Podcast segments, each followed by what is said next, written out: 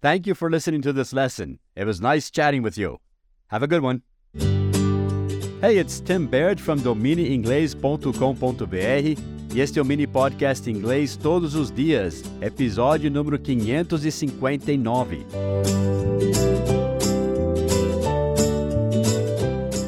Faz tempo que não mandamos dicas aqui no nosso podcast inglês todos os dias. Não tem sido todos os dias, né? Mas você pode ouvir os do passado, todos os dias, né? Mas faz tempo que nós não postamos uma dica nova, porque como eu tinha avisado, nós tivemos que fazer uma viagem para os Estados Unidos. O meu filho mais velho, Steven, ficou noivo lá e fomos conhecer a noiva dele, a família dela, e aproveitamos para visitar mais família também. Mas estamos de volta e eu vou compartilhar algumas expressões que eu ouvi bastante enquanto estávamos lá. E só para você saber que eu pensei em você lá, eu marquei essas expressões que são bem usadas no dia a dia lá e vou compartilhar aqui nas próximas dicas, ok? Uma dessas expressões é o que eu usei no começo agora, have a good one. Nós já vimos isso no episódio 229, faz tempo, né? Mas eu diria que eu ouvi essa expressão algumas vezes todos os dias que eu estava nos Estados Unidos. Então é algo que você vai ouvir bastante. Então eu queria que revíssemos essa expressão hoje. Na escola geralmente aprendemos tenha um bom dia, né? Have a good day. Tenha, né? Have. H-A-V-E. É o verbo ter. Have. Um bom dia. A good day. Tenha uma boa semana. Have a good week.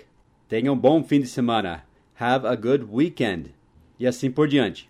Só que muitas vezes, quando a gente sai, por exemplo, de um restaurante ou de uma loja, quando você está saindo, eles dizem, em vez de tenha um bom dia, eles dizem tenha um bom. E eles usam a palavra one, O-N-E.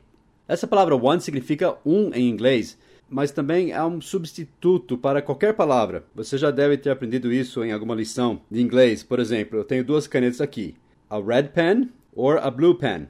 Uma caneta vermelha, red pen or a blue pen. Eu falo qual você quer. Você fala eu quero o azul. Em inglês você não pode falar the blue e parar por aí.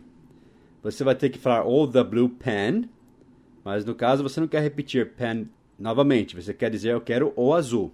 Então você vai ter que colocar o one aí. I want, eu quero the blue one. O azul. O, the, T-H-E, que é o artigo definido, the blue one. O azul um, né? Quer dizer, o azul.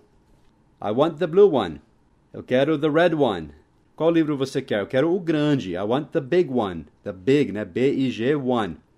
E assim por diante. Procure uma lição sobre one como substituto um coringa, ok? Então, muitos não falam have a good day, tenha um bom dia, ou have a good weekend. Eles falam have a good one. Tenha um bom, né? Have a good, tenha um bom, um. Have a, artigo indefinido a. Have a, tenha um. Good one. Um. Tenha um bom um. Have a good one. E é só uma forma informal, mas educada de se dizer tchau para alguém. Bye, have a good one. Hoje eu vi um, eu estava saindo de uma livraria e o vendedor disse: You have a good one now. Ele colocou you na frente da frase. Você tenha. You have a good one. Daí ele acrescentou now no fim. N-O-W, que é comum também. Você tenha um bom agora. Esse agora não significa nada, tá? Só deixa a frase um pouquinho mais informal também. You have a good one now. Então, se você ouvir isso em inglês, você vai saber que é só uma forma de alguém, geralmente um estranho, dizer tchau, né? Have a good one. Vamos então praticar, né? Vamos praticar essa frase. Vá até nosso site dominieinglês.com.br, dica número 559, e simplesmente escreva para mim a frase lá no setor de comentários. Have a good one. E eu vou ler e comentar lá.